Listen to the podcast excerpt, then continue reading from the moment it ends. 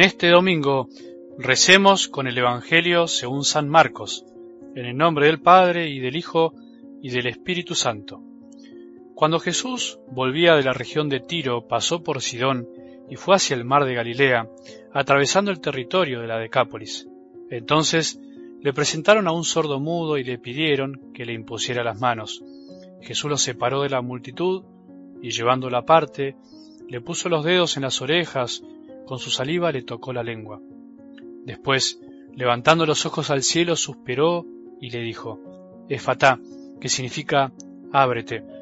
Y enseguida se abrieron sus oídos, se soltó la lengua y comenzó a hablar normalmente. Jesús les mandó insistentemente que no dijeran nada a nadie, pero cuanto más insistía, ellos más lo proclamaban, y en el colmo de la admiración decían, todo lo ha hecho bien, hace oír a los sordos y hablar a los mudos.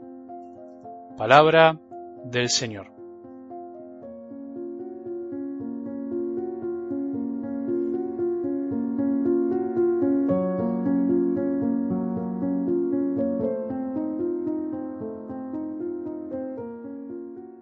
¿Escuchamos bien el Evangelio? ¿Escuchamos lo que pasó, que la gente le presentó un sordo mudo para que le impusiera las manos? Nos dimos cuenta de que Jesús lo separó de la multitud, lo llevó aparte y hace una curación tocándole las orejas y su lengua. Nos dimos cuenta de que Jesús para hacer el milagro miró al cielo, suspiró y dijo una palabra, ábrete, mirando a su Padre, seguramente. Y nos dimos cuenta de que la gente estaba admirada y decía, todo lo ha hecho bien, hace oír a los sordos y hablar a los mudos. ¿Escuchamos bien? Si no lo escuchaste bien, te propongo que vuelvas a poner el audio y escuchar por lo menos el texto del Evangelio. Si lo escuchaste bien, quiere decir que estás atento, pero a veces no escuchamos bien, o a veces no empezamos prestando atención a las cosas, y esto es lo primero que creo que nos enseña algo del Evangelio de hoy. Este sordo mudo representa a toda la humanidad que de alguna manera está sorda del corazón y por eso no sabe hablar, no sabe comunicarse. Oye, pero no escucha. Este sordomudo nos representa también a vos y a mí que nos cuesta escuchar verdaderamente con el corazón, a nuestro Padre del cielo y a los demás. Y esto se nos manifiesta de muchísimas maneras. Sería larguísimo describirlas, pero pensemos, por ejemplo, cuando escuchamos, cuando oímos en realidad. Pero pensemos, por ejemplo, cuando oímos a alguien, pero en realidad estamos pensando interiormente en lo que le vamos a contestar, o cuando oímos, pero estamos esperando que haya un silencio en la conversación para emitir nuestra opinión, sin prestar atención verdaderamente a lo que nos dicen. Pensemos en esas personas, o por ahí somos una de esas personas que no paran de hablar, que hablan y hablan y nunca hacen una pausa, nunca preguntan verdaderamente por el otro, cómo está, nunca se preocupan en realidad por los demás, solamente quieren dar su opinión. Pensemos si somos de esas personas que siempre tienen algo para decir, siempre tienen una respuesta a todo, como si lo supieran todo. Pensemos si no somos de esas personas que también somos callados, pero en el fondo tampoco escuchan de corazón, que están siempre metidas en sí mismas y que, como decimos, están en su mundo. La verdad es que escuchar es muy difícil y a todos nos cuesta y se nos manifiesta de muchísimas maneras.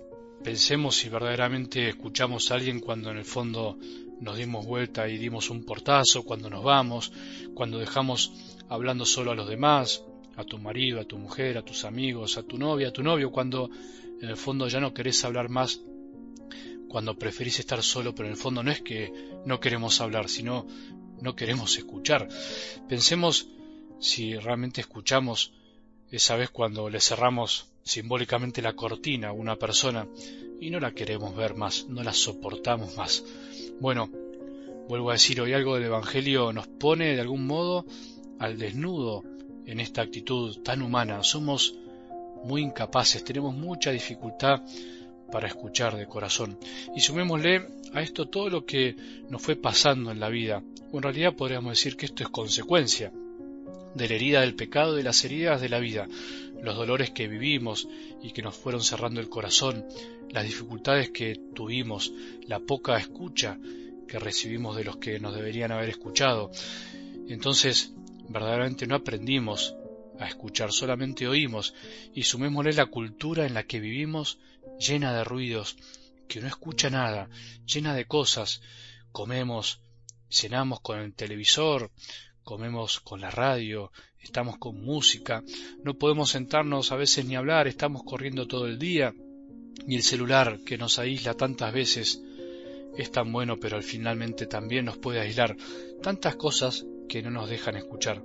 Bueno, hoy es el día en este domingo para que suspiremos también, que miremos al cielo y le digamos a Jesús, abrime, abrime los oídos del corazón para que pueda empezar verdaderamente a escuchar.